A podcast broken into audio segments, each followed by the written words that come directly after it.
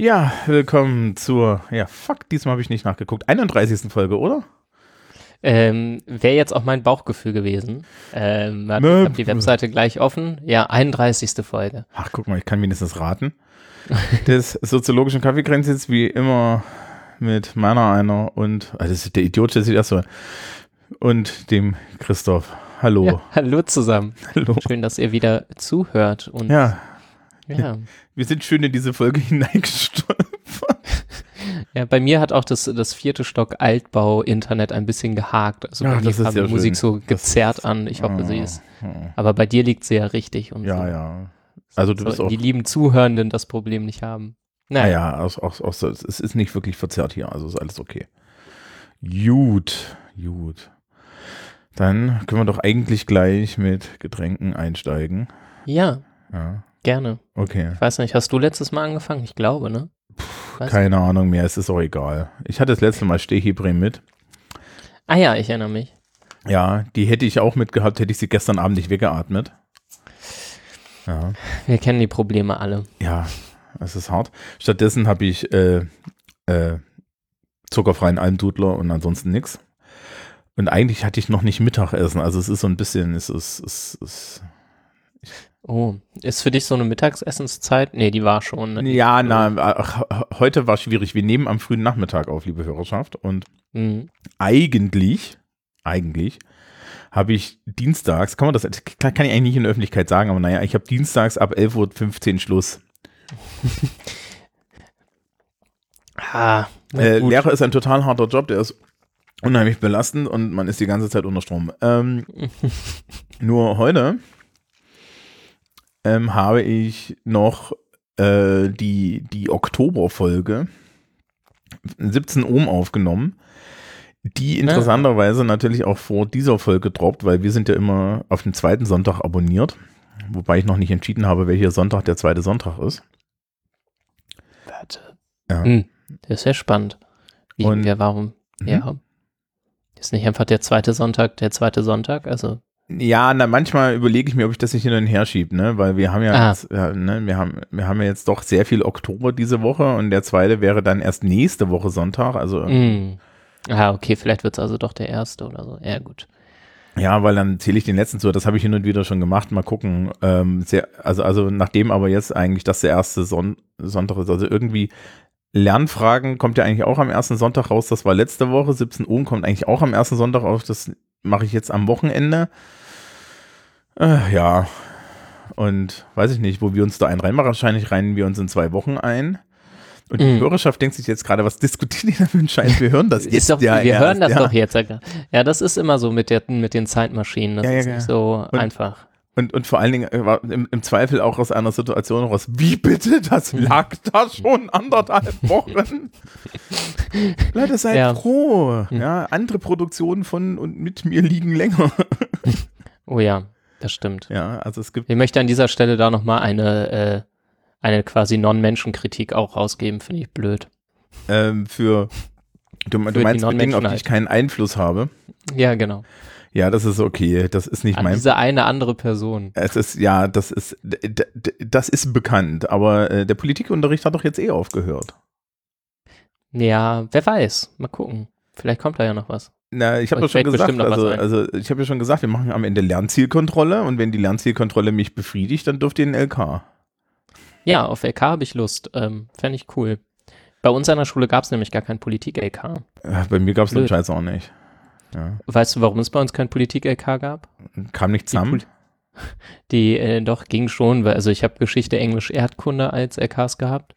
Ähm, und also da, da wäre wohl Politik würde auch reinpassen. Die Politiklehrenden haben sich nur irgendwann zusammengesagt und ge- zusammengesetzt und gesagt, naja, alle, die Politik als LK wählen, wählen das, weil sie sonst, weil sie denken, sie können sonst nichts und das kann irgendwie jeder und da haben wir keinen Bock drauf. Da sitzen immer die Leute, die nur Pille-Palle machen. Das nervt. Deswegen gab es bei uns keine Politik-LKs. Tja. Ja. Ähm, und was hast du als Getränk? Ähm, ich weiß nicht, ob ich den hier im Podcast schon mal getrunken habe, aber ich habe ein Gen Maisha oder Gen Maisha, ich weiß nicht, wie man es ausspricht oder ganz anders. Ähm, das ist, äh, genau, der kommt von Teekschwender. Und äh, hier steht auf dem Zettelchen, eine in Japan sehr beliebte Grüntee-Rezeptur ist das Mischen von geröstetem Vollkornreis mit frischem Sencha. Ähm, genau. Die frische gelb-grüne Tasse schmeckt angenehm duftig nach Reis. Ähm, Gelb-grüne Tasse. Ja, Ähm, muss ja vorsichtig sein, dass das vom Teehändler ist und nicht von Laura. ja, ich habe, ich habe vor einigen Zeiten mal ähm, den Jennifer ans Herz gelegt, als sie mal wieder ihr Popcorn ohne alles gegessen hat. Oder ähm, weil ich finde, der hat ein bisschen was davon. Der hat so einen leichten Popcorn-Einschlag. Da sind eben so aufgeplatzte Maiskörner noch mit im, im Tee drin. Der ist irgendwie ganz, ganz nett zu trinken. Macht Spaß. Ja. Aber Sencha ist schon so dein Ding, ne? weiß nicht, bei Grüntee bin ich nicht so, so Gunpowder zum Beispiel aus China mag ich nicht so gern, weil er so leicht rauchig und schnell bitter ist. Ähm, von daher bin ich da schon eher bei den Japanern als bei den Chinesen. Aber im Grüntee-Game bin ich auch nicht so tief drin. Also wirklich nicht. Ja. Schwarztee ist eher meins. Okay. Na dann Jawohl. machen wir mal los mit unserem Thema der Woche, ähm, unserem Denker der Woche. Und wir sind ja jetzt Ui. angekommen bei Niklas. Niki. Ne? Ja, Niki. Ja. Wir, sind auch, wir sind auch jetzt mittlerweile bei zwei Dritteln. Zwei Drittel. Zwei ich finde gut, dass du das da immer so weiter Ja, ja, die, die, Durst, die Durstphase ist, ist schon zwei Drittel durch. Cool. Ja, ähm, ja Niklas. Oder Lumi, wie die Lumi. Fans ihn nennen. Lumi. Das ist ja durchaus ein, ein, ein, ein, ein Mensch mit Humor gewesen. Mhm, Also, mhm. äh, ich habe letztens ein Bild von dem gesehen. Er ist auch generell, glaube ich, so, so, so, so als Figur, glaube ich, ganz lustig gewesen. Ja, das glaube ich auch. Im, Das im, kann, kann total gut sein. Ähm, ja, im, im, aber auch sehr speziell, glaube ich. Ja, naja, in meinem Studium war das ja so, dass das immer so, dass, also Luhmann galt immer als, als, boah, nee, das willst du nicht lesen, das ist so kompliziert. Mhm. Hm. Und ich habe es nicht gelesen, aber das gilt ja eigentlich Ja. für alle Texte. ich weiß nicht. Da, da wehre ich mich ja immer ein bisschen gegen, dass äh, man angeblich so schwierig ist. Hui, jetzt habe ich mich tatsächlich mal erschrocken. Ja. Ich erschrecke mich ja auch in echt vor Hunden und jetzt auch noch ähm, Ja. ähm, Das war zugeschaltet. auch sehr, also für, für ihre Verhältnisse auch wirklich sehr explosiv. Ähm, naja, ich finde auf jeden Fall, dass Luhmann nicht so unfassbar schwierig eigentlich ist, weil ich finde, er schreibt schon relativ geradeaus. Natürlich, seine Begrifflichkeiten sind eben sehr in seiner Theorie verbaut und werden immer wieder benutzt, aber er ist äh, sehr fair gegenüber neuen LeserInnen. Also er sagt nicht, wenn er ein Buch schreibt, naja, wenn du das nicht kennst, musst du erstmal meine sieben davor geschriebenen Bücher lesen, sondern er erklärt eigentlich immer jeden Begriff in jedem Buch immer wieder neu. Das macht viel redundant, wenn man mehrere Texte von ihm liest. Aber ähm, er ist eigentlich ganz nett. Ist halt ein anderes Begriffswerk, als man es sonst so kennt. Aber eigentlich finde ich geht's. Ja, Gibt das- echt Schlimmeres. Es klingt auch nach, klingt auch nach, auch nach einem fernen Text dann in der Sinn, in dem Sinne, dass man halt irgendwie, weiß ich nicht, sowas wie, wie die Realität der Massenmedien einfach lesen kann. Ja, Ja, ja, das, das sollte eigentlich gehen. Und vor allen Dingen gibt es auch Abstufungen. Also er hat auch so Bände äh, geschrieben, die heißen soziologische Aufklärung. Da gibt es, glaube ich, sechs Stück von oder so. Das ist richtig, richtig heftig tiefe Theorie. Ähm, da würde ich jetzt auch nicht sagen, lest das mal einfach alle runter. Aber es gibt auch Bücher, die deutlich allgemeiner gehalten sind, ähm, wo ich sagen würde, da, da kann man mit einsteigen. Das geht. Ähm, also gibt es schon Unterschiede auch in den Texten. ich, ich, ich hatte so das Gefühl, dass die, die besagte Realität der Massenmedien da zum Beispiel reinfällt. Ne? Das kann gut sein, die habe ich nicht gelesen. Ja, äh, ich rate, ja, also ich, ich natürlich auch nicht. Ja. Und, und, und, und mein, mein, mein schönes Buch mit den ganzen Denkern, das ich im Schrank hatte, ist mit, mit Parsons beim letzten Mal ja auch ausgelaufen. Mhm. Ja. Aber du hast in der Parsons-Sendung gesagt, dass, dass der Luhmann in den USA als, als einer von diesen Konstruktivisten Mhm. äh, gilt. Da interessiert mich ja, interessieren mich ja zwei Dinge. Weißt du, wie ist das, ist das dann, ist das dann äh, Konstruktivismus in, in, in, Ameri in so in amerikanischeren Leskreisen? Ist das eher so bäh oder, oder? Nee, ich glaube, es ist halt nur einer davon. Ich glaube, richtig bäh ist er nicht. Ich glaube, er ist halt nur so dieser, weiß ich nicht, ob er so ein bisschen German Freak ist oder so, aber jetzt nichts, was, ähm, also Luhmann hat keine enorme Strahlkraft über, ich würde mal sagen, Deutschland und Italien vielleicht hinaus. Also in Italien wird er nochmal ganz stark rezipiert. Ähm, ich weiß aber nicht in welcher Art und Weise, genau. Ähm, und halt in Deutschland. Aber darüber hinaus ist es irgendwie nicht so, nicht so mega weit gekommen, obwohl er zum Beispiel auch in den USA ähm, zumindest, ich weiß nicht, ob studiert hat oder so. Also er war da auch mal. Ähm, ich glaube, ich weiß gar nicht, ob in Harvard. Kann das sein? Ja, doch, er, ja, ja, er war für, mit einem Forschungsfortbildungsstipendium an der Harvard-Uni, aber ähm, ja, und hat da dann auch Parsons kennengelernt. Ja, aber irgendwie äh, ist es nicht so mega weit gestrahlt. Ich weiß es nicht genau. Naja, aber warum er als Konstruktivist geht, ich habe hier ähm, äh, ein, ein kleines Bändchen aufgeschlagen, das heißt Glossar zu Niklas Luhmanns Theorie sozialer Systeme und ist geschrieben von eben drei ItalienerInnen.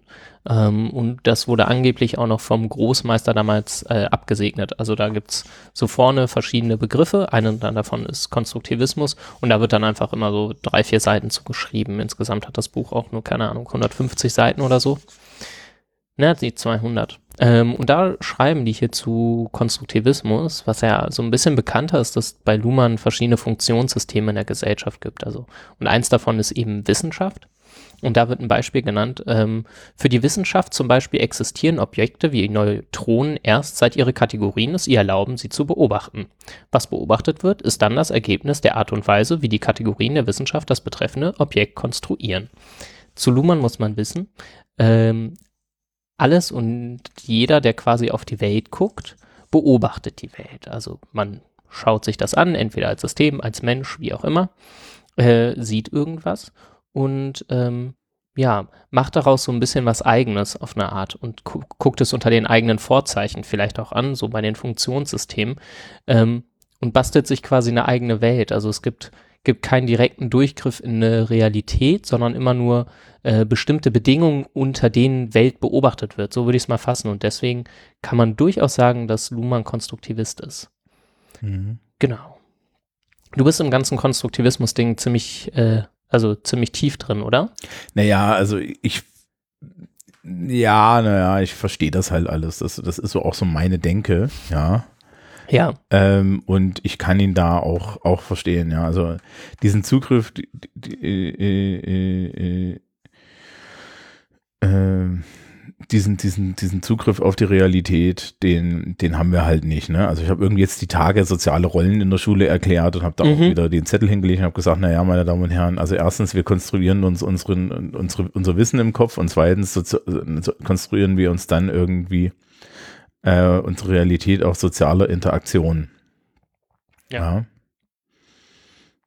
ja. Ähm, und äh, dann dann, dann wirst du erstmal groß angeguckt und sagen, naja, ja, hier, guck, guck doch mal eure sozialen Rollen und so weiter an. War übrigens sehr amüsiert, ne? Also da gab es, ich, ich hatte das jetzt irgendwie gestern mit, mit in einer Klasse gemacht, wo sehr, sehr viele, wie drücke ich das jetzt freundlich aus? ähm, ich lasse dich ins offene Messer la laufen und gebe keine Hilfe. Ähm, wo sehr, sehr viele männliche Wesen drin sind, die die Männlichkeitskonstruktion so richtig gekauft haben. Also so. Ah ja, genau, okay. Also, also, als ich die dann fragte, welche Rolle führe ich aus, guck, ja, also das war so die Fragestellung, schreiben Sie mal auf, welche sozialen Rollen Sie ausfüllen, ähm, meinten die, guckten die mich alle an. Äh? Ich fühle soziale Rollen aus und ich so, ja, fand ich auch ganz ich habe ich zu, zu, dem einen, zu dem einen jungen Mann gesagt, naja, sie haben jetzt hier nur deflektierende Antworten aufgeschrieben. Daran kann man auch erkennen, dass sie die Männerrolle wenigstens sehr gut ausfüllen, nämlich bloß nicht sich, sich darum kümmern, wie man so persönlich, so persönlich ansprechbar ist. Ja, er saß in der ersten Reihe und er sah ein bisschen so aus, als würde er mir gleich vor die Füße kotzen für diese, für diese Aussage. Ja, also es war sehr, es war sehr lustig. Also der hatte dann auch irgendwie bei der Frage, was brauchst du um deine Rolle? Um deine Rollen zu spielen, einfach nur hingeschrieben, ich muss existieren. Da habe ich gesagt, naja, weiß ich jetzt nicht, ja, ob das reicht.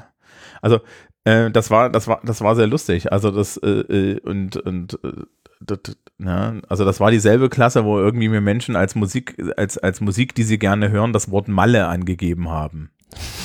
Wow. Entschuldigung, das ist Geografie. Bitte einmal in den Klassenraum nebenan. Nee, nee, nee, das ist auch eine Sozialstatusangabe, wenn du das ja, so das machst, stimmt, Ne? ja. Und was man sagen muss, zumindest bei mir, ruft es zumindest eine Assoziation hervor, die mit Musik, also ich kann, also in der Kategorie Musik, die Antwort Malle äh, ergibt für mich, also ergibt einen Sinn.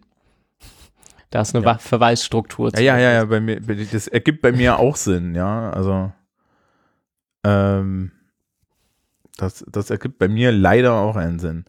Mhm. Ähm, nee, und, und, und, und, und, und so die Konstruktion von Realität, also das stimmt schon, ne? Also er, er hat ja, ich habe die Realität der Massenmedien nicht gelesen, aber ich höre ja sehr viel so mediensoziologische Podcasts und so weiter und Mhm. da, da wird er halt- halt auch immer Bezug genommen, da sagt er ja auch im Endeffekt, der, der zentrale Spruch dort ist irgendwie, alles, was ich weiß, weiß ich durch die Massenmedien. Das ist Ja. auch, ich finde, da, da liegt ähm, auch, auch viel von, ähm, ja, Luhmanns, also das, was mich daran fasziniert ist, er ist an manchen Stellen sehr prägnant. Also die Bücher sind teilweise sehr dick und dann steht hinten so der, der eine Spruch als Klappentext quasi drauf und man denkt sich, jo, da ist schon, da steckt schon sehr viel drin quasi. Und ähm, in meinem äh, Stu, Stu, Studentenzimmer quasi in Oldenburg hatte ich auch verschiedenste Luhmann-Zitate an der Wand kleben. So in Schönschrift ausgedruckt. Der, der hat ja eigentlich nur eine große, ein großes theoretisches Werk gehabt, ne? Also das ist so ein, man würde jetzt nicht sagen ein Werk, sondern so ein, so ein, so ein, so ein, so ein System, so ein Konglomerat von Ideen. Mhm. Also Ähm, hat ein, ein Werk, was er selbst als eigentliches Hauptwerk bezeichnet hat. und, und ja gut, das ist die Systemlehre, oder? Oder ist ähm, Grundriss sozialer Systeme? Oh Gott, heißt es so? Ich glaube schon, ja. Ja gut, Ja. daraus fließt halt sehr viel, ne? ja. Ja, ja. Und der Rest ist halt Verfeinerung davon. Und, und er hat aber eigentlich, glaube ich, immer nur, ist, ist immer nur hingegangen und hat dann das angewendet auf andere Dinge und hat da Ja. irgendwie Erkenntnis rausgezogen und die dann verfeinert und nochmal verfeinert und noch ein Buch und so weiter. Und äh, Luhmann ist ja berühmt für diesen Zettelkasten, Ja. ja, diese, dieses Verweiswerk. Der, der existiert ja noch irgendwo, ne? Der steht Der ist gerade mit einem riesigen, äh, ja genau, in Bielefeld, mit einem riesigen Forschungsprojekt, ich glaube, über, über fünf oder sechs Jahre mit eigener Professur und so wird er digitalisiert und analysiert und so weiter. Ähm, ja. Böse Zungen sagen, dass der zuständige Professor, ich nenne seinen Namen nicht, kann man ja aber alles googeln, ähm, äh, nennen ihn despektierlich quasi Nachlassverwalter, einfach nur. Ähm, bisschen gemein, vielleicht. Vielleicht aber auch mit einem wahren Kern, ich weiß es nicht. Ja, also ich glaube aber Bielefeld, ne, ohne, und Bielefeld ist schon so Lumen Central. Ja, absolut. Ja. Äh, die, die Uni heißt ja sogar so. Ach, die heißt Niklas. Ich glaube, mit, mit ja, warte, Niklas Luhmann Universität, ich google das mal eben. Ähm, ich glaube schon. Wenn mich nicht, vielleicht vertue ich mich aber auch. Ja, ich glaube, ich vertue mich. Naja, aber er war ganz massiv an der, an der äh, Gründung damals beteiligt. Also, das finde ich übrigens ganz interessant. Niklas Luhmann wird ja immer wieder äh, quasi benannt als sehr konservativer Denker. Ähm, ein bisschen wie bei Parsons auch der Vorwurf, dass sobald du anfängst, in Systemen mit eben eigenen Regeln zu denken und so der Raum für Veränderung und Revolution relativ klein wird. Und Luhmann war ja auch äh, hinterher und hat gesagt, naja, liebe Leute, äh, Ziel von Soziologie sollte es erstmal sein, ähm, Soziales oder Gesellschaft angemessen zu beschreiben und danach irgendwann können wir uns vielleicht mal darüber Gedanken machen, ähm, wie wir kritisch verändern, aber wir können nicht äh, quasi drauf loshantieren, ohne, zu ohne unseren Gegenstand erstmal vernünftig durchdrungen zu haben. Und er hatte eben die These, das sei zu seinem Zeitpunkt noch nicht der Fall gewesen. Ähm, ja, und er gilt eben immer wieder als so, so konservativer Denker, kann man von halten, was man möchte, äh, war dann aber an einer Reformuni und war da ganz hinterher, weil ihm die alten Strukturen quasi erstmal zu verkrustet erschienen an den äh, althergebrachten Unis und er hatte die Hoffnung, die er dann aber später enttäuscht sah, dass das eben an so einer Reformuni aus den 70er Jahren oder so oder 60ern anders sein könnte. 60er Ähm, Jahre. der, äh, das klingt eigentlich für mich eher wie Nerd, ne? Also es klingt eher so Ja. wie so ein, wie so jemand aus der aus der Hacker Society, ja, so aus, Mhm. aus, aus, ne, aus diesen Menschen, an die wir ja auch hier so ein bisschen senden. Ähm, weil um ein System irgendwie zu manipulieren, musst du ja erstmal wissen, wie das System funktioniert. Und ähm, ich glaube, die Systemlehre ist ein guter Ansatz. Was, wir haben ja das letzte Mal Parsons gemacht und uns ein bisschen über dieses Agil lustig gemacht und das fehlt Mhm. halt bei Luhmann komplett, ne? Ja, äh, agil ist raus. Ja, Agil ist raus und er, ich glaube, er geht gar nicht so sehr hin und wir können ja uns ja jetzt mal der Systemtheorie auch so ein bisschen nähern. Er Mhm. geht gar nicht hin und Madame, du gehst mir heute echt auf den Senkel. Ähm, äh, die, dass die, ähm, jetzt habe ich meinen Faden verloren. Danke, lieber Hund. Ja, ich, ich kriege dann Zuschriften. Systemlehre als guter, als guter Ausgangspunkt war das, was du gerade. Ja, genau. Also, also die, die, ja, ja, also der, ich kriege dann vor allen Dingen wieder Zuschriften, die mich zurechtweisen, dass ich doch mit dem Hund nicht so reden soll. Ähm, die, äh, ich glaube, die, die Systemlehre ist, ist ein, ich habe echt einen Faden verloren. Nicht äh, schlimm. naja, er, er, ist ja, er ist ja äh, eigentlich erstmal komplett agnostisch, wie so ein System innerlich aussieht. Ne? Sondern er sagt, das hat Mhm. alles, alles eine Struktur und soweit ich das verstanden habe, und ich habe es damals halt echt nicht gelesen und auch Luhmann war nicht mein Schwerpunkt, ja. Ja. Ähm, war das, ist es so, dass es gibt halt Systeme, die interagieren mit Systemen. Und es gibt Systeme, die äh, sind autopoietisch, also existieren aus sich selbst heraus. Alle Systeme machen das. Alle Systeme äh, sind autopoietisch.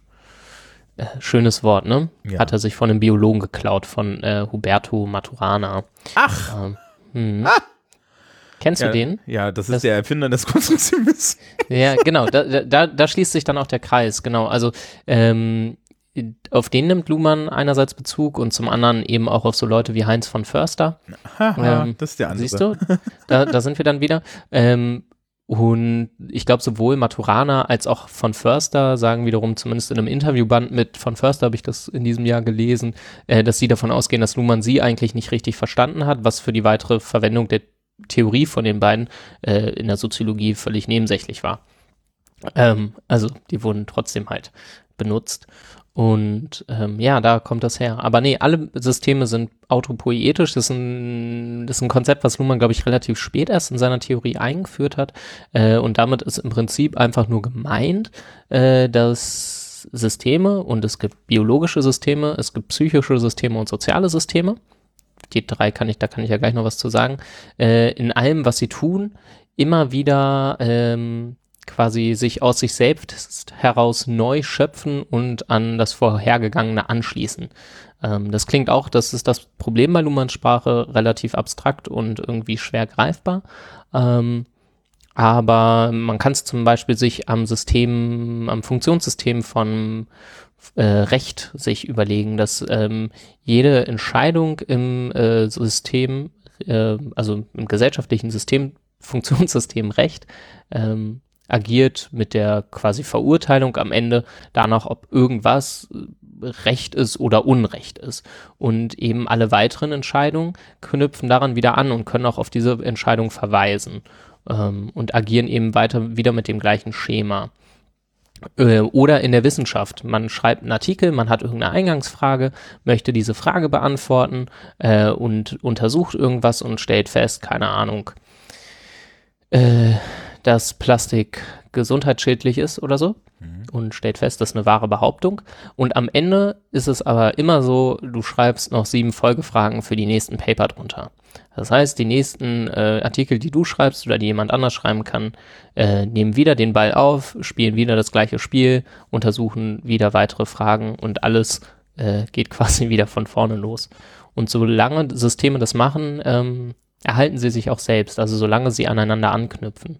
Wenn sie es irgendwann nicht mehr tun, zum Beispiel mh, eine Klasse von dir, äh, wenn die sich miteinander unterhalten, haben wir ein soziales System, die Leute sprechen miteinander.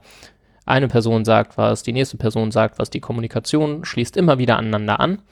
Irgendwann klingelt's oder das Halbjahr ist zu Ende und dann gibt's die Klasse nicht mehr oder den Kurs und dann ist das soziale System erstmal Geschichte. Entweder es wird temporär beerdigt, wie vielleicht von einer Stunde zur nächsten, oder eben die Klasse gibt's in der Form nicht mehr. Dann ist das soziale System äh, 11b tot. Dann ist das vorbei. Ja. Ja. Und soziale Systeme sprechen ja immer intern mit einer spezifischen Sprache, ne? Also Mhm. äh, ich kann mich daran erinnern, dass, dass wie wir das Poli bei Politik zum Beispiel ist es Macht, bei der Wissenschaft ist es, weiß ich nicht, Wahrheit oder so. ja, genau. Genau. Also, und das Interessante ist, äh, bei der Wirtschaft ist es Geld. Und Mhm. ähm, das Interessante ist aber, dass die Systeme, ähm, wenn sie miteinander kommunizieren, eigentlich dann das Problem haben, dass sie immer, dass jeder nur mit seiner Sprache kommuniziert und sie sich deswegen auch nicht verstehen oder nicht Ja. verstehen können. Ja, also das haben wir ja jetzt gerade irgendwie, ne? Also wir haben irgendwie hier Scientists for Future und so, die alle sagen, na guten Tag, wir haben hier eine Wahrheit. Mhm. Ja. Dann hast du das Politiksystem, das sagt, ja, wir müssen hier was aushandeln. Und du hast zum Beispiel auf der anderen Seite das Wirtschaftssystem, das sagt, ja, aber unser Geld. Ja, genau. Und, man Und- kann niemandem so richtig sagen, äh, du bestimmst oder du hast recht. Das ist, äh, das ist ja gerade so, also ich erlebe das zumindest so massives ähm, Unterverständnis von Politik, würde ich es da zum Beispiel nennen, wenn die Leute anfangen zu klären und sagen, aber die WissenschaftlerInnen sagen doch alle, es ist ganz schlimm, die Politik muss doch jetzt, Luhmann würde sagen, ja, kann ja alles sein, aber Politik muss gewählt werden und muss vielleicht auch langfristig wählbar bleiben. Und vielleicht denkt so ein moderner Politiker, ja, wenn ich jetzt der Stimmungslage nach, ähm, keine Ahnung, Automobilindustrie abschieße, weil die sind ja ganz böse, ähm, fällt mir das eventuell in vier Jahren völlig auf die Füße, weil keiner der Beschäftigten der Automobilindustrie mich noch wählen möchte? Könnte das ein Problem für mich werden? Ähm, oder die Politik muss erstmal rausfinden, wie ist denn eigentlich die Stimmungslage in der Bevölkerung? Also ja, da gehen einige auf die Straße. Ähm, hm. Und unser Klimapaket ist möglicherweise ein bisschen klein geraten, sagen die aus der Wissenschaft. Aber ja, wie sieht denn das eigentlich die Bevölkerung? Also werde ich mit dem blöden, werde ich, werde ich mit Umweltschutz gewählt oder nicht, ist die Frage der Politik. Und die, Frage der Politik ist nicht, äh, Umweltschutz ja oder nein. So. Ja, ja. Und, und dann gibt es halt irgendwie zum Beispiel da- das System Familie, ja, das dann halt sagt, ja, aber ich, ich bin hier, meine Währung ist Fortbestand, ja, und Zusammenhalt und so. Hm. Und ähm, wir hätten jetzt hier aber schon gern ein Interesse und so, ne? Und dann, Zur Familie sei an dieser Stelle gesagt, da muss man ein bisschen gucken bei den unterschiedlichen Ebenen, die Luhmann so behandelt. Also auf der quasi äh, größten Ebene, das worüber wir jetzt gerade gesprochen haben, äh, haben wir so die, die sogenannten Funktionssysteme. Da passiert quasi alles, äh, was, was für so eine Gesellschaft richtig wichtig ist. Und richtig wichtig ähm, ist nicht, dass es den Menschen gut geht oder so oder wie es den Menschen überhaupt geht, sondern dass eben die großen Kommunikationen in Gang bleiben. Und das sind so Sachen wie Politik, Wirtschaft, Wissenschaft, Kunst, Religion, Recht, Medizin und jetzt ja Er- Erziehung kommt noch dazu und jetzt rätseln die Leute, gehört Sport auch dazu oder nicht? Und eben die Massenmedien auch. Ja, und dann gibt's so darunter gibt's eben so Sachen wie Familien oder ähm, so, die jetzt aber nicht zwingend einem eigenen, eigenen Funktionssystem zugeordnet sind. Also die gibt's sicherlich und da kann man Luhmann auch drauf anlegen und er hat da auch viel zu geschrieben. Ähm, aber die sind eben vielleicht ein bisschen im Erziehungssystem, aber vielleicht auch ein bisschen im System der Liebe. Also die so, hängen so dazwischen, aber die sind nicht, haben nicht eine ganz eigene Großrolle quasi. ja. Ja. Also da gibt es eine Abstufung sozusagen. Mhm. Mhm. Unterschiedliche Ebenen, würde ich sagen. Ich glaube, er würde gar nicht sagen, also was bei Luhmann immer nicht ist, ist ja zum Beispiel, ne, das bei hier in der lieben kritischen Theorie und das ist richtig durchgeschlagen. Bei Habermas gibt es ja die These der äh, Kolonialisierung der Lebenswelt. Also es gibt eine, eine das hat er, glaube ich, nachdem er ein Buch mit Luhmann zusammengeschrieben hat, ähm, so in seine Theorie erst übernommen, dass es eben eine Ebene der Systeme gibt, da ist sowas wie Wirtschaft, Politik und so angesiedelt und es gibt eine Sphäre der Lebenswelt, da wäre dann beispielsweise die Familie. Und seine, eine große These bei Habermas ist eben, dass wir beobachten können, dass die Wirtschaft mit ihrem mit ihren Paradigmen quasi die Lebenswelt kapert und da dominant ist, obwohl das ja eigentlich gar nicht ihre Rolle ist. Und da kann man dann eben Kritik anlegen und sagen, das sollte so doch gar nicht sein. Und überhaupt, Luhmann würde nie sagen, dass man ein Primat von einem Funktionssystem über andere ähm, ausmachen kann. Also ähm, Systeme und eben auch Funktionssysteme haben immer eigene Grenzen und differenzieren sich gegen andere aus. Also ähm, die Politik verzweigt sich immer mehr und ähm, Politik beobachtet auch viel mehr Sachen als vielleicht früher. Also viel mehr Sachen können in Politik relevant werden, aber das heißt nicht, dass die anderen Sachen auch irrelevant, also dass die gleichzeitig irrelevant werden, sondern ähm, die Systeme wuchern gewissermaßen alle gegeneinander und miteinander. Aber jetzt zurück zum Konstruktivismus. Sie beobachten ihre Umwelt. Also das Politiksystem guckt sich an, was in der Wirtschaft passiert, was in der Wissenschaft passiert oder auch in der Kunst und der Religion und macht daraus aber was Eigenes. Aber gerade damit es daraus was Eigenes machen kann, äh, muss es die anderen sich erstmal angucken. Und auch äh, heute sind viel mehr Sachen ähm, unter Bedingungen von wissenschaftlicher Wahrheit beobachtbar als vielleicht im Mittelalter zum Beispiel. Gab es ganze Sphären, die waren komplett tabu. Also man konnte über einige Sachen gar nicht sprechen, weil die äh, noch gar nicht losgelöst waren als eigenes Funktionssystem. Also über Religion hat einfach äh, sehr viel dominiert zum Beispiel. Und ja, so sind alle für sich, aber alle werden immer größer und beobachten immer mehr. Und das nennt er Differenzierung, also genau die Komplexität der Gesellschaft. Also ähm, endet das dann irgendwie daran, dass das alles zu zivilisiert ist und dass wir gar keinen Überblick mehr haben oder fällt dann auch irgendwann mal wieder was weg? Also Religion mhm. fällt ja vielleicht weg. Ja, das wäre eine, eine total spannende äh, Frage. Äh, da gibt es die Idee unter anderem, dass, also gerade bei Religion, das habe ich neulich irgendwo gelesen, ähm, dass das eine ziemlich eurozentristische Sichtweise ist, dass Religion quasi auf dem absteigenden Ast ist. Ähm, dass wenn man nach Südamerika guckt, vielleicht auch in die USA guckt, äh, auch in große Teile Afrikas oder so, ähm, dass man nicht sagen kann, dass Religion für viele Leute keine Rolle mehr spielt, sondern dass es hier vielleicht äh, eine weniger große Rolle spielt.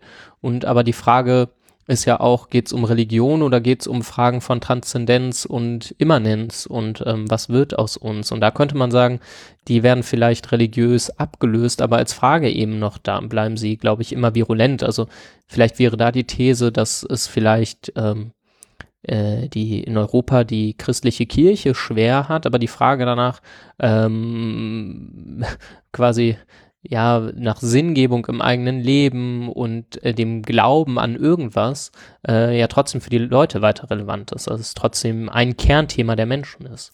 Ich glaube, das ist so, so, da, da haben wir ja aktuell die These, dass genau die, die Tatsache, dass so ein bisschen die Postmoderne, ja, so, wie immer sie auch aussieht, da so eine Beliebigkeit reingeschmiert hat, ne? Dass man sagt, du kannst jetzt an alles glauben und so, dass das ja auch so ein bisschen dann, dann eben auf so eine, so eine Antwort dann schon bekommen hat mit dem, nee, eben nicht. Ja. Und nee, äh, wir, wir nehmen jetzt nicht alles. Ne? Also das ist ja schon so, äh, das, das, das ist ja schon so, dass, dass wenn wir jetzt irgendwie so, so die latente Muslimfeindlichkeit, die, die hier ja ausgelebt wird, ja, das ist ja, da geht's ja, ja da geht's, da, da geht's ja auch schon um die, um die, um die Frage, welche Art von Transzendenz denn jetzt hier noch erlaubt ist. Ja. ja. Aber das Problem ist, glaube ich, dass es und wie überfordert ähm, äh, eine, eine, westliche Gesellschaft mit Menschen ist, die zum Beispiel auch nicht einfach nur vor sich hertragen, angeblich ein christlich-jüdisches, abendländisches Fundament zu haben. Äh, und das zeichnet sie so aus und ähm, sondern vielleicht tatsächlich ernsthaft gläubig sind. Also führt ja auch zu massiven Überforderungen. Das finde ich ganz interessant. Mhm. Diese Leute sind wahnsinnig, also man könnte ja sagen, dass zwischen, äh, also das ist jetzt alles sehr stereotyp, dass aber zwischen einem gläubigen Moslem äh, oder einer Muslima und ähm, beispielsweise der CSU rein vom konservativen Weltbild her äh, es einige Schnittmengen gibt. Könnte man, könnte man erstmal so in, in den Raum stellen. Also rein so ideologisch quasi, nicht, nicht auf materiellen Ebenen, also nicht, ja, nicht, nicht, also sondern. Die teilen sich das klassische Familienbild. Zum Beispiel sowas. Ähm, und möglicherweise auch äh, klassische Vorstellungen darüber, welche sexuellen Orientierungen denn cool sind oder nicht. Alles sehr stereotyp. Ja, ja, nee, das ist schon, das ist schon, das, das ist schon richtig, ne? Also, aber trotzdem, aber trotzdem finden die keinen, also nicht unbedingt zueinander. Ja, weil, weil natürlich da auch das Wichtige ist, ähm, also das ist ja bei Religionen, äh, gerade institutionalisierte Religionen immer wichtig gewesen. Ähm, es geht nicht nur darum, dass du meiner Meinung bist, sondern auch noch, dass du die richtige, also dass du mein Eis magst, sondern dass du auch äh, die richtige Geschmacksrichtung von Eis magst. Ja. ja. Also, ne, irgendwie anguckst, der, der 30-jährige Krieg wurde primär um die Frage geführt, auf welche Art man den Bart im Himmel anbetet. Ja. Ja, gut, also das war der Vorwand, aber so, so das, der Auslöser war da schon irgendwie da. Ähm, ja, aber dann auf der anderen Seite hast du halt auch irgendwie diese, so, so ganz, ganz viele, die abge, diese, diese, ne, so, so, so uns, uns, so diese, diese abgefuckten, zynischen, jungen Menschen, die sagen, ja, hier gibt's ja nichts mehr und so. Ja, Wie meinst also, du, hier gibt es ja nichts mehr? Naja, also so mein Erleben von der Arbeit ist zum Beispiel, dass, dass halt die Leute alle bei, bei Religionsunterricht und auch bei, bei, selbst bei Ethikunterricht, heute hat jemand zu mir gesagt, wenn er das noch einmal das Wort Moral hört, ja, kriegt er einen Tobsuchtsanfall, worauf wir ihm darauf hingewiesen haben, dass das amoralisch ist. Ähm, und die, der, ja, also, also die, so, so dieses Verständnis dafür, dass es halt auch äh, äh, eine Werteorientierung geben muss und dass diese Werte irgendwo herkommen können, äh, müssen, das ist halt nicht mehr da. Und dann stellst du dir die Frage, okay, wo kommt denn jetzt die Transzendenz her? Und dann stellst, äh, stellst du fest, ja, die Transzendenz kommt aus dem Neoliberalismus zum Beispiel. Ja. Mhm. Ähm, und das ist natürlich dann irgendwie eklig. Ja, das stimmt. Ähm, Ja. Wo kamen wir gerade her? Du hast gefragt, ob sich das irgendwann so völlig zu einem Brei vermengt einfach. Ne? Das war ein bisschen die Frage. Ähm, Luhmann hat neben Soziale Systeme, das ist das eigene Hauptwerk, das hat er in den 80ern geschrieben, noch ein großes anderes Buch geschrieben oder es ist in zwei Bänden erschienen, äh, das heißt Die Gesellschaft der Gesellschaft. Luhmann hat am Ende ist ja auch relativ frei gedreht, also es ist so, äh, da wird's dann, also Luhmann ist über Zeit ähm, deutlich selbstreferenzieller geworden. Also dann in den späten Schriften findest du in den Zitationen quasi nur noch ganz viele Verweise auf frühere Bücher von ihm. Und am Anfang ähm, war er da qu- quasi nicht so sehr in der Selbstbeobachtung gefangen, sondern ähm, hat noch deutlich mehr auf andere verwiesen. Also ich kann mit seinen älteren Schriften ein bisschen mehr anfangen als mit den neueren Sachen. Aber in die Gesellschaft der Gesellschaft, die ich eben nicht gelesen habe, sondern nur auszugsweise, ähm, seinem ja, jetzt gerade ist noch ein posthum erschienenes Werk rausgekommen. Äh, da spricht er ein bisschen über Entdifferenzierungsprozesse. Da weiß ich aber nicht sonderlich viel, also eigentlich gar nichts drüber. Ähm, aber da, da bespricht er das wohl. Ähm, genau, ob es das geben kann, dass irgendwie die Systeme eben nicht mehr nur miteinander, also nicht mehr sich gegeneinander ausdifferenzieren, sondern am Ende vielleicht in sowas wie einer Postmoderne doch wieder verschwimmen. Wobei Luhmann sowas wie Postmoderne, zweite Moderne als äh, soziologische Begriffe nicht, also ich glaube, er hat sie abgelehnt. Also er hat eigentlich immer davon gesprochen, dass wir definitiv noch in der Moderne leben und anders als zum Beispiel bei Ulrich Beck oder Sigmund Baumann oder so keinen großen Bruch ähm, ausgemacht hat. Ulrich Beck war der mit der Risikogesellschaft, gell? Genau, das ist der mit der Risikogesellschaft, ja. Das ist doch totaler Käse gewesen am Ende, oder? Ich weiß nicht, das ist, äh, ich finde es sehr, also ich fand es inspirierend, das zu lesen. Das ist ganz interessant. Ähm, ich weiß nicht. Weiß nicht, ob totaler Käse ist, glaube ich, groß. Ähm, da steckt schon, schon viel drin. Ich glaube, der wurde an vielen Stellen missverstanden, der Ulrich Beck. Also da wurde das ist dann- draus gemacht, dass es sowas wie, keine Ahnung, Schichtzugehörigkeit und so nicht mehr gäbe. Und das hat er einfach nie mit seiner Individualisierungsthese gemeint. Also das weiß ich auch, dass es das nicht gegeben hat. Ja, allerdings glaube ich auch, dass so ein bisschen dieses Wort der Risikogesellschaft dann nicht so verwendet wurde, wie er es gemeint hat. Ne? Das ist ja öfter Ja. so. Ich meine, das ist, das ist dasselbe irgendwie, ne? Und da sind wir dann wieder bei Luhmann. Ja, diese, also Systeme und soziale Systeme, das führt jetzt heutzutage jeder im Mund. Ja, Mhm. aber selten wird da eigentlich das gemeint, was er da gemeint hat, ja. Das ist ja, äh, ich glaube, ja, das ist so, Luhmann wird ja auch ganz viel im, hier die ganze äh, systemische Beratung und Therapie, das geht eben auf, auch ganz häufig dann auf Luhmanns äh, Begriffe zurück.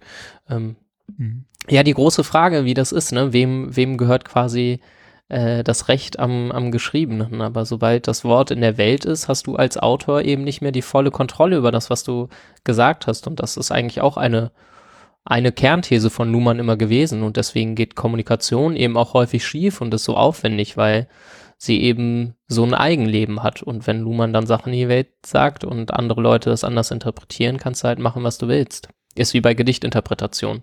Geht eben auch nicht darum, äh, was hat der Autor damit gemeint, sondern es geht um die Interpretation. So. Ja, naja, das ist ja, ne, also ich bin ja ein großer Fan davon, dass man grundsätzlich, wenn jemand fragt, was ist die Intention des Autors, einfach nur drunter schreibt, Geld verdienen und dafür volle Punktzahl kriegen müsste.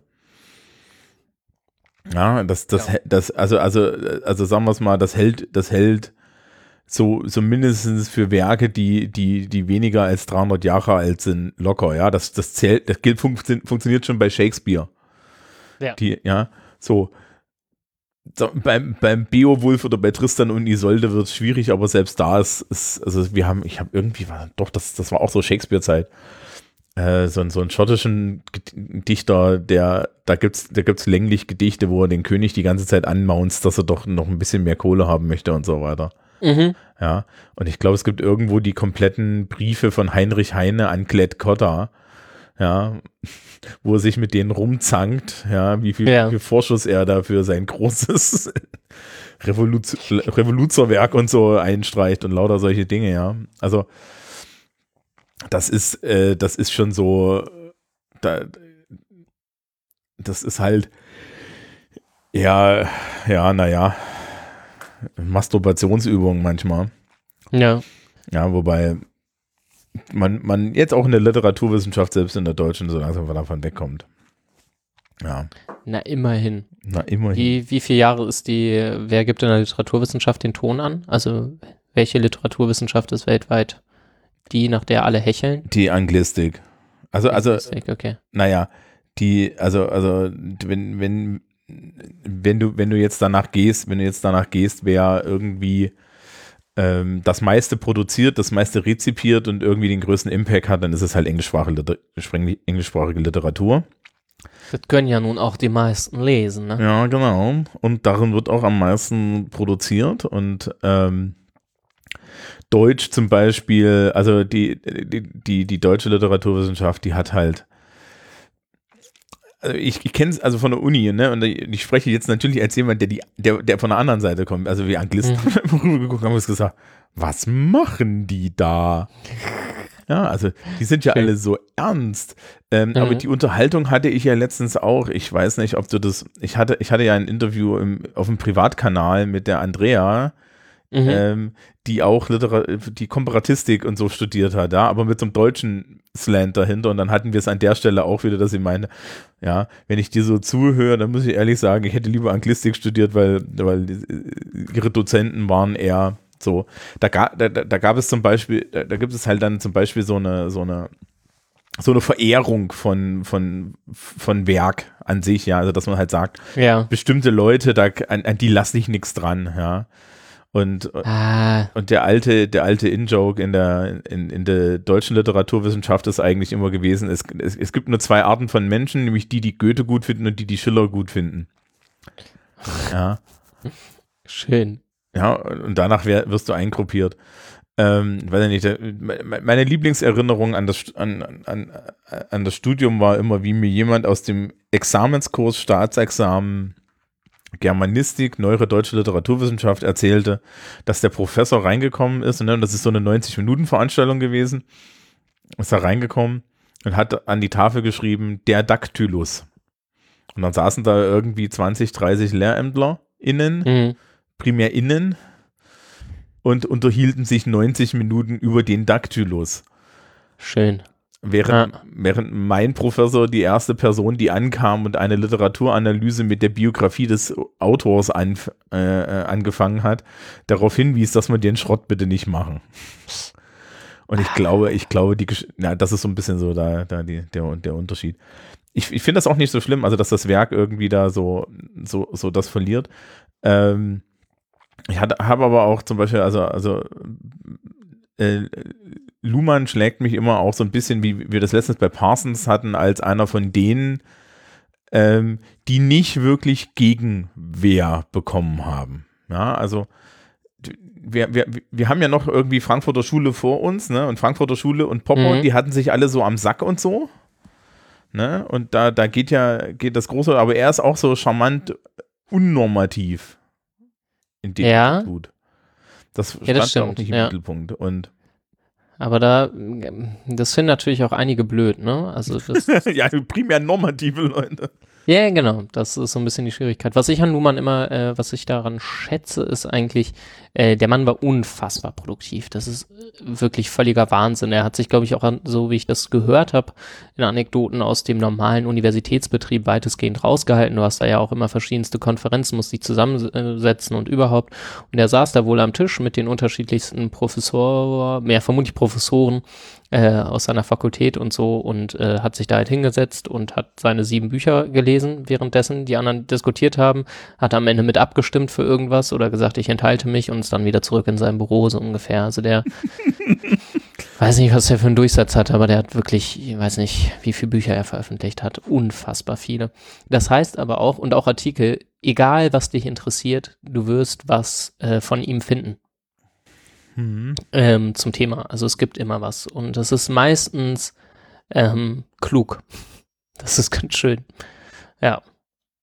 Und ich finde ja. find, find auch den Umgang mit Universitätsverwaltung ganz klug.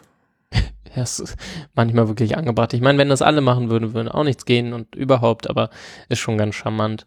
Ja, er hat auch mal gesagt, äh, zu, der, zu der Frage, warum er sich denn jetzt für Gesellschaftstheorie und Soziologie und so entschieden hat. Er hat ja eigentlich Rechtswissenschaften studiert und war in der Verwaltung tätig ähm, und ist dann nochmal gewechselt. Ähm, ja, er sei halt vielseitig interessiert und es erschien ihm so, als könne man eigentlich in der Gesellschaftstheorie alles behandeln. Alles, was einen so interessiert, kann man sich ja angucken. Gerade wenn man so eine schöne Riesentheorie an der Hand hat, mit der man auf alles schauen kann, nimmt man sich einfach irgendwas, das interessiert mich gerade. Ich gucke mir das mal mit meiner eigenen Brille quasi an. Ähm, das finde ich auch ganz charmant. Ja, das ja. klingt aber, das klingt aber auch ein bisschen hackermäßig, ne? Also es klingt also so ein bisschen so, so alles so, dass als hätte er, als hätte er da so im System die Schwäche erkannt, in der er sich dann gut eingerichtet hat. Ja. Ja. Und dann zu sagen, ja, guck mal hier, hier, so, so funktioniert das, das ist schön, so, ja. Zu, das finde ich, finde ich ja wirklich jetzt sehr charmant, ne? Ja. Also ich bin hier gerade mal ein bisschen seine, ein, seinen Teil seiner Bibliografie quasi durchgegangen. Ähm, in den 80ern ähm, und auch in den 90ern gibt es halt einfach wirklich mehrere Jahre, in denen er drei, vier Bücher pro Jahr veröffentlicht hat. Also es ist schon und die haben dann halt auch immer mindestens 200, 300, vielleicht auch mal 400 oder 500 Seiten. Das ist schon wirklich ein Wahnsinn. Es gibt einen sehr netten Artikel, den kann ich mal verlinken, der hat auch nur, weiß ich nicht, 10, 11 Seiten. Äh, da schreibt er zur Kommunikation mit Zettelkästen. Ähm, und da beschreibt er, wie er zusammen mit seinem Zettelkasten so produktiv ist. Also seinen Zettelkasten quasi als Schreibpartner ähm, der ganz in der, also in der Systemtheorie kommen Menschen, also in der soziologischen nach Luhmann, kommen Menschen eigentlich nicht so richtig vor, die sind ziemlich egal. Also man, soziale Systeme brauchen Menschen, damit man überhaupt Kommunikation äußern kann. Also das Praktische an Menschen ist, sie haben einen Mund, ähm, zum Beispiel, über den man so, das ist ganz, ganz gut, weil ansonsten könnte man überhaupt nicht reden. Ähm, Eine sehr luhmannsche Äußerung allerdings, ne? Das ja. ist so. Ähm, Oh, wo wollte ich jetzt drauf hinaus? Naja. Also, die, Menschen sind egal und. Ja, aber wo war ich davor? Ach ja, und genau, sein Zettelkasten ist eben auch einfach ein Kommunikationspartner. Ähm, könnte vermutlich auch ein guter Bürogehilfe sein, aber ist halt nur mal ein Kasten. Ähm, den verlinke ich mal. Kommunikation mit Zettelkästen, der ist super. Das ist, ich, das ist ja eigentlich, ne, das ist auch so schön, ist er ja so vormodern, jedenfalls aus ja. unserer Sicht der Moderne wenn man sich vorstellt, wie, wie, wie, wie, wie produktiv das alles gewesen wäre, wenn man dem Computer mit einer Datenbank in die Hand gegeben hätte. Völlig irre, ja. Aber ich glaube, die scheitern da gerade auch so, ne, wenn, wenn, wenn meinst, irgendwie das Million, ist ein Millionenforschungsprojekt, um den Zettelkasten zu digitalisieren. Der war ja, das ist ja so ein Querverweissystem, so ein ja, genau. komplexes, genau. ne? Mhm. Wo er dann einfach hingegangen ist und sich deine Kärtchen zu bestimmten Themen einfach rausgesucht hat und dann das Buch geschrieben hat dazu, ne? Ja, er meinte, es schreibt sich quasi wie von selbst. Ähm, weiß ich nicht ganz genau. Dafür müsste man seine Schrift auch entziffern können. Das fällt mir schwer. Ich habe mir ein paar von diesen Digitalisierungen angeguckt, hatte eigentlich die Hoffnung, dass sie das wirklich äh, abtippen. Nö. Bislang habe ich aber nur Fotos von den einzelnen Karten gesehen. Das ist nicht so schön. Das ist schwierig zu lesen. Ja, da meinte Luhmann auch mal, und da wäre ein Rechner für ihn bestimmt super gewesen. Ähm, ist natürlich enorm wichtig, dass er die Karten wieder an die richtige Stelle zurückgepackt hat, weil wenn du mehrere 10.000 Karten oder so hast, ähm, und die eine dann wieder falsch zurücksortierst und sie irgendwann anders nochmal mit einem Verweis wiederfinden willst und sie ist dann nicht, ist sie einfach weg im System. Sie ist dann für immer verloren. Da wären Computer schon echt praktisch. Also man sortiert durch. Ja. Aber das ist, glaube ich, unmöglich. Und ein Zeichen von Wahnsinn. ja. Ja. Ja. Ähm, ich habe gesagt, es gibt verschiedene Funktionssysteme. Also ja, da streitet sich die nach-Luhmannsche Forschung, wie viel es denn jetzt letztendlich sind, wie viele gesellschaftliche. Die wichtigen, die man sich merken kann, sind eben Politik, Wirtschaft, Wissenschaft, Kunst, Religion, Recht, äh, Medizin wäre ich mir gar nicht so sicher, Erziehung und die Massenmedien. Ähm, all diese Funktionssysteme haben jeweils eigene Codes und mit diesen Codes gucken sie auf alles auf der Welt. Ähm, bei Politik geht es um äh, unter- und überlegen sein oder sein können, also manchmal auch genannt als Regierung und Opposition. In der Wirtschaft geht es immer darum, kann ich irgendwas gerade bezahlen oder kann ich es nicht bezahlen. Siehe dieses ganze Ökothema. Ist für die Wirtschaft erstmal nur, also es wird für die Wirtschaft nur dann relevant, wenn wir darüber reden können, ob es einen Preis hat. Wenn etwas keinen Preis hat, dann kannst du es aus einer wirtschaftlichen Perspektive nicht angucken und kannst nicht darüber reden. Äh, dann ist es auch egal, dann ist es einfach Rauschen. Irgendwas passiert in deiner Umwelt, aber du kannst es nicht verarbeiten. In der Wissenschaft geht es immer wieder um Wahrheit. Und in der Kunst äh, geht es darum, machst du den gleichen Quatsch wie früher oder machst du mal was Neues? Also um Innovation. Geht um Neues. Religion hat eben, ne, guckt auch alles mit, mit Immanenz und Transzendenz. Im Recht geht es um Recht und Unrecht.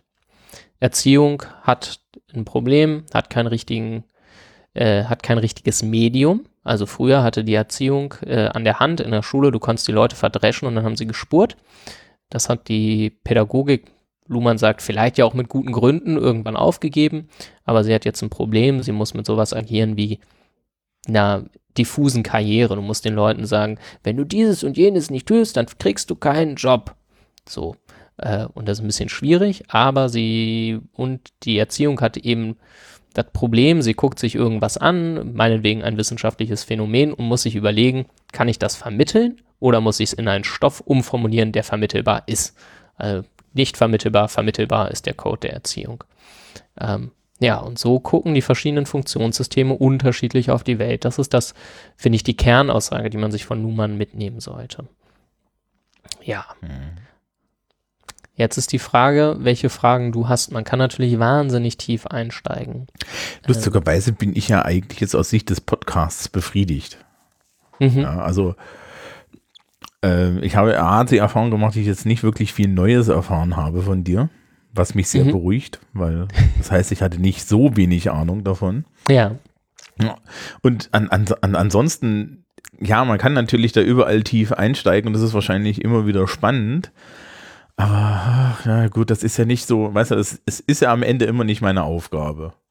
Ja, das Ja. stimmt. Also wenn jetzt irgendjemand um die Ecke kommt und sagt, ja, hier, Herr Brandt, ich möchte gerne, ich, ich möchte gerne eine Seminararbeit darüber schreiben, wie Luhmann über Massenmedien denkt, sage ich mir, okay, dann lese ich das Buch auch mal. Ja? Mhm.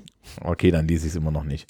Aber ähm, ja, nee, also ich finde, ich finde, ich finde ja eigentlich so, so, so, ich habe, ich, ich hatte schon vor einer Viertelstunde das Gefühl, dass wir irgendwie so, so, so, das ist halt alles, auch wenn es dann komplex aufgeschrieben ist und im Detail wahrscheinlich komplex ist, ist es ja eigentlich relativ logisch und einfach. Ja, das greift ganz gut ineinander. Finde ich nämlich eigentlich auch. Deswegen, wie gesagt, verstehe ich diese Vorwürfe immer nicht so ganz. Ja, ähm, wa- was eine interessante Frage ist, gibt es denn eine, äh, gibt es denn eigentlich so eine zentrale Kritik an ihm? Naja, das, was ich schon, schon gesagt habe, dass eben, wenn du in diesen starren Gebilden denkst und ich meine Codes, die immer nur zwei Seiten kennen und die Funktionssysteme, die eben in der Moderne in die Welt gekommen sind, ähm, und damit willst du die ganze Welt beschreiben und es gibt alles, was so abseits der Funktionssysteme passiert, zum Beispiel so komisches Gelaber äh, abendlich in der Familie oder so beim Abendessen, ist egal. Äh, da ist schon natürlich äh, keine Progression in dem Sinne zu erkennen. Ne? Da kann man nicht sagen, ähm, man kann damit schlecht erahnen, wie sich Gesellschaft verändern kann oder verändern sollte. Pro Menschen probieren das auf links zu bürsten und kritische Fun äh, Systemtheorien zu formulieren. Aber das, was ich an Rezensionen zu diesen Versuchen kenne, ist immer so, naja, da muss man Luhmann schon ganz schön verbiegen, um da kritisches Potenzial zu erkennen. Ähm, und er ist eben recht, recht emotionslos. Ähm, er hat mal zu, gesagt, dass er Abklärung der Aufklärung betreibt, also nicht alles ganz so euphorisch, sondern mal mit einem nüchternen Blick drauf gucken. Ja, und da kann man sicherlich zu Recht Kritik anlegen. Ähm, er sagt zum Beispiel, na, die Funktionssysteme sind eben das, was in der Moderne bestimmt, aber es ist schon richtig. Es gibt zum Beispiel noch gesellschaftliche Schichtungen, vielleicht sogar Klassen, also ökonomische Ungleichheiten und dergleichen. Ähm, das interessiert alles erstmal nicht so sehr. Das ist ihm nicht, nicht sonderlich wichtig. Er ist irgendwann, ähm, ähm, war ja in Brasilien, in den Favelas da und hat sich das angeguckt. Das hat ihn schon nachhaltig erschüttert. Also er hat danach, ähm, und ich glaube auch schon davor, Texte über gesellschaftliche In- und Exklusion in Sozialsystemen geschrieben, die aber mit dem heutigen Reden über schulische Inklusion nichts zu tun haben. Das darf man nicht verwechseln. Ähm, naja, aber da ist er schon erschüttert, das merkt man auch in den Texten da, dass es eben solche gesellschaftlichen Zustände gibt, aber eigentlich hat sowas in seiner Theorie eben keinen keinen Ort gefunden. Ähm, ist halt keiner, der, ja, der über, er jammert nicht über die Moderne, das würde ich glaube ich sagen und das machen viele andere und ähm, das wird ihm teilweise zum Vorwurf gemacht oder häufig. Ja, ich weiß gar nicht, ob man, ob man das zum Vorwurf machen sollte, weil eigentlich ist ja die, die Moderne gar nicht so schlecht. Ja. Die Leute, die jammern, sind alle meistens in einer, in einer queren Romantik gefangen, ja, bei der sie nicht wissen, wie gut es ihnen eigentlich geht. Ich finde es immer schön, wenn die, ne? Aber ich weiß zum Beispiel nicht, ähm, Gender, Gender hat bei Luhmann ähm, vermutlich auch keinen, hätte keinen Platz irgendwo, dass man sagen kann, da gehört's hin. Wobei er, also wenn dann halt im, im, im Wissenschaftssystem die große Frage darüber, haben, haben die Gender Studies jetzt Recht oder Unrecht? Gibt's denn das, was die behaupten oder nicht? Ähm, aber da ein kritisches Potenzial zu sehen und zu sagen, naja, vielleicht sollte sich da auch in anderen Ecken der Welt was tun, das würde er sagen, ist nicht die Aufgabe von Soziologie. So, vielleicht. Ja, naja, ich weiß auch nicht, ob jetzt irgendwie ähm, ähm, überhaupt auf so einem, äh, es ist ja sehr, sehr makrosoziologisch, ne? Es ist ja sehr ja, funktional. Ja, ja, total. So, und ähm, man, was eine, eine, spannende Frage ist, ist halt zu sagen, okay, wenn man, wenn man irgendwie sagen, du kannst dich halt nicht mal hinstellen und sagen, dass Geschlecht irgendwie, ne, oder Gender, dass das jetzt irgendwie ein System ist oder so. Ja, ja. ja, sondern man muss dann am Ende sagen, nee, das ist so, das ist, das, äh, das, das ist so immanent. Mhm. Und dann ist halt auch die Frage, du kannst, er würde da, er würde da halt sagen, ja, na meine Güte, ne, also wir können jetzt halt, wir können, wir können gern innerhalb von Systemen kritisieren, wie die sich dann strukturieren. Ja, aber, Ja. Das, aber ich glaube, da wird Luhmann sich hinstellen und sagen, das ist jetzt nicht mein Interessengebiet. Ja, ich suche gerade ein Zitat raus. Ähm, und ja, er hat mal so sinngemäß gesagt, dass ihn der einzelne Mensch, wenn er das so hart denn sagen dürfte, im Prinzip nicht interessiert. Ähm, ja. Äh, Und ich glaube, da ist schon, ja, genau. Also der Mensch interessiert mich nicht, wenn ich das so hart sagen darf. Es ist ihm alles ziemlich egal. Ähm, naja, und das wird ihm eben zum Vorwurf gemacht. Ja, kann man jetzt. Ich weiß nicht, ich finde, also es gibt auch so krasse Luhmann-Jünger und Jüngerinnen, ähm, die quasi nur mit Luhmann arbeiten und ist der heilige Gral. Ähm, Soweit würde ich nicht gehen, aber ich finde, er ist ein, also seine Theorie ist eben ein, ein Werkzeug, so wie andere Theorien auch ein Werkzeug sind. Das ist ein Mittel, um auf die Welt zu gucken und eben in der Soziologie auf äh, soziale Phänomene und da einfach mal drauf zu schauen. Und ähm, ja, im Normalfall bringt es einen auf neue Gedanken. Das finde ich daran so spannend. Und er hat tatsächlich es als fast einziger Soziologe mal geschafft, äh, quasi die komplette Gesellschaft mehr oder minder durchzudeklinieren. Natürlich Theorie immanent, also natürlich in, in seinem Systemgebäude quasi, aber er hat zumindest mal über alles geschrieben. Das haben sonst echt nur wenige gemacht oder wenn dann halt sehr allgemein. Ja, und es ist, es ist aus unserer, also aus meiner Sicht ist es nicht so wie, wie jetzt zum Beispiel bei Parsons, wo man heute drauf guckt und sich denkt, hä? Ja, Sondern es ist halt sehr elegant gemacht, ne? Es ist nicht, er hat auch unheimlich, also aus meiner Sicht ist es auch unheimlich wenig, wenig Teile dran und dann kannst du halt wenig sagen. Ja. Einfach zu sagen, okay, hier sind Systeme, die interagieren miteinander und die sehen alle gleichzeitig auf die Welt und die haben alle eine eigene Sprache und das lässt sich ja alles einfach verstehen. Und dann wird's komplex. Aber das ist halt auch Menschen, ne? Also, ja. ja. Naja. ja. So, Menschen sind, da dazu. wird's komplex. Da wird's ganz unangenehm. Ja. Ähm, ja. Wer noch Lust hat, mir noch mal eine Stunde äh, dabei zuzuhören, wie ich über Lumen rede, ähm, der sei an dieser Stelle ganz kurz auf den anderen Podcast verwiesen.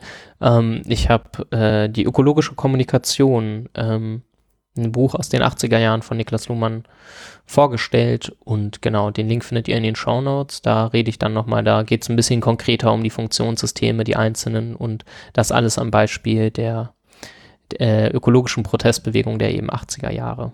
Jo. Ja, und ich glaube, an der Stelle können wir auch nochmal sagen, also wer jetzt, ja, äh, wer, wer, dann, wer, wer das nochmal auch in schön und gediegen erklärt haben möchte, der Soziopod hat auch eine Folge zu Luhmann. Die steigen da noch, noch ein bisschen mehr ein. Mhm. Ja, ich glaube, die, die kommen da unter, unter zweieinhalb Stunden nicht raus, aber die rollen halt Ich auch wirklich auch. das von vorne auf, ne? Ja, genau. Und, und nicht, nicht wie bei uns, wo das so die Hälfte der Zeit ist, wo, wo jetzt, jetzt ähm, ein bisschen so war, ja, nee, ich weiß ja das und das, ja, ja, das ist so. Ja, genau, Ja. nee, die, die, die steigen da tiefer ein, das stimmt. Ja.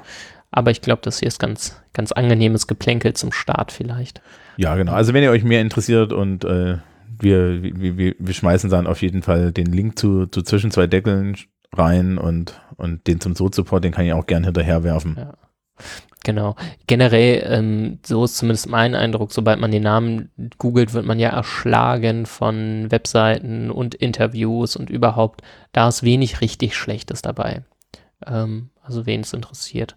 Einfach irgendwo starten. Ich habe ja am Anfang auf dieses Glossar zu Niklas Luhmanns Theorie sozialer Systeme verwiesen und die haben da, wie gesagt, die einzelnen Schlagworte am Anfang, die einen interessieren können.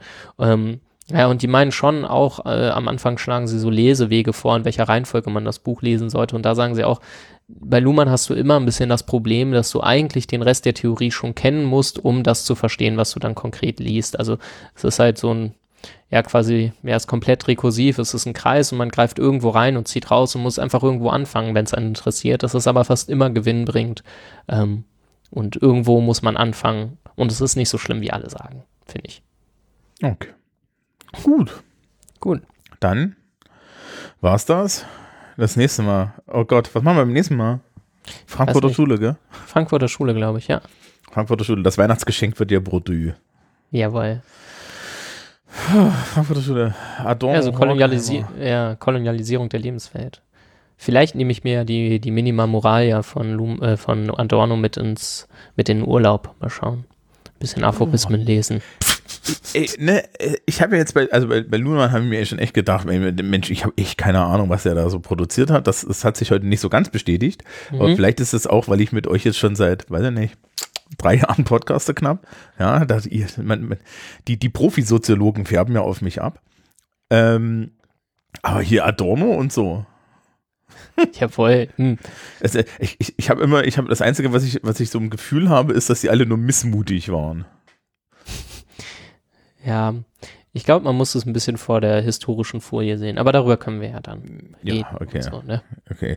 Äh, du kannst mir dann ja noch vielleicht, vielleicht, vielleicht was sagen, was ich da vorher konsumieren sollte, damit ich ein bisschen Ahnung habe. Mache ich. Okay. Alles klar. Dann bis dann. Bis dahin. Mach's gut. Tschüss.